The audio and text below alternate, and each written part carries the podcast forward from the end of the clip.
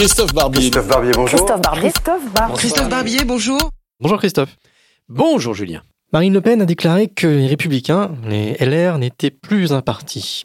Après la débâcle des Européennes, euh, elle a toutes les cartes en main. Donc à quelle sauce va-t-elle manger les Républicains?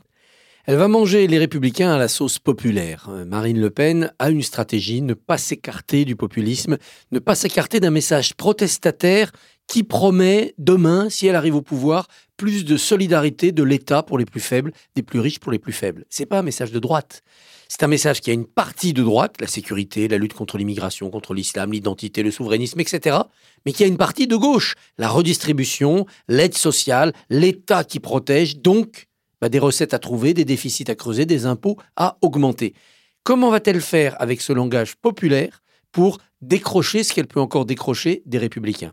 Ben, je crois qu'elle arrive un peu au bout. Je pense que l'essentiel de l'électorat populaire qui jadis était à droite, à la recherche d'une droite dure, cet électorat, il est déjà passé du côté du Rassemblement national. À moins qu'il ne soit passé aussi un peu du côté de l'abstention, auquel cas elle va grossir encore un peu. Mais sinon, le reste de la droite, c'est une droite certes identitaire, sécuritaire, filloniste, mais c'est une droite qui est aussi libérale, qui veut payer moins d'impôts, qui veut que les riches puissent être épargnés par les impôts. Et donc cette droite-là, elle ira toujours plus vers Macron que vers Le Pen.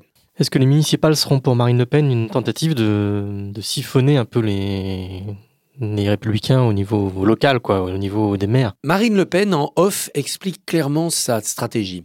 Aux dernières municipales en 2014, elle voulait présenter un maximum de candidats pour les tester et voir parmi tous ces candidats qui étaient mauvais et qui pouvaient devenir candidats au régional ou à la députation.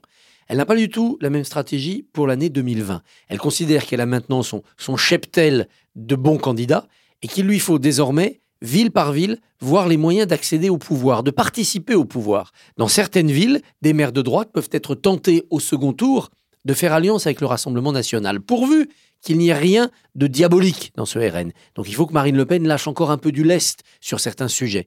Mais certains maires de droite le feront, tout comme d'autres maires iront au contraire vers les centristes, vers les écologistes, vers En Marche. C'est ça qu'elle va élaborer comme stratégie, trouver dans les villes les plus importantes et les villes les plus euh, friables pour elle, trouver les bons candidats qui ne permettront peut-être pas au Rassemblement national de gagner, mais qui lui permettront d'être associés à une formule gagnante. Peu importe que le maire sortant soit réélu, pourvu qu'il ait pris comme adjoint à la sécurité, comme adjoint à l'enfance, comme adjoint à la solidarité aux personnes âgées, des membres du Rassemblement national. C'est exactement la même stratégie que Macron va opérer. Dire au maire contre qui il n'enverra pas de candidat, on veut bien vous aider à gagner, mais qu'est-ce que vous nous donnez comme poste? Merci Christophe. Merci.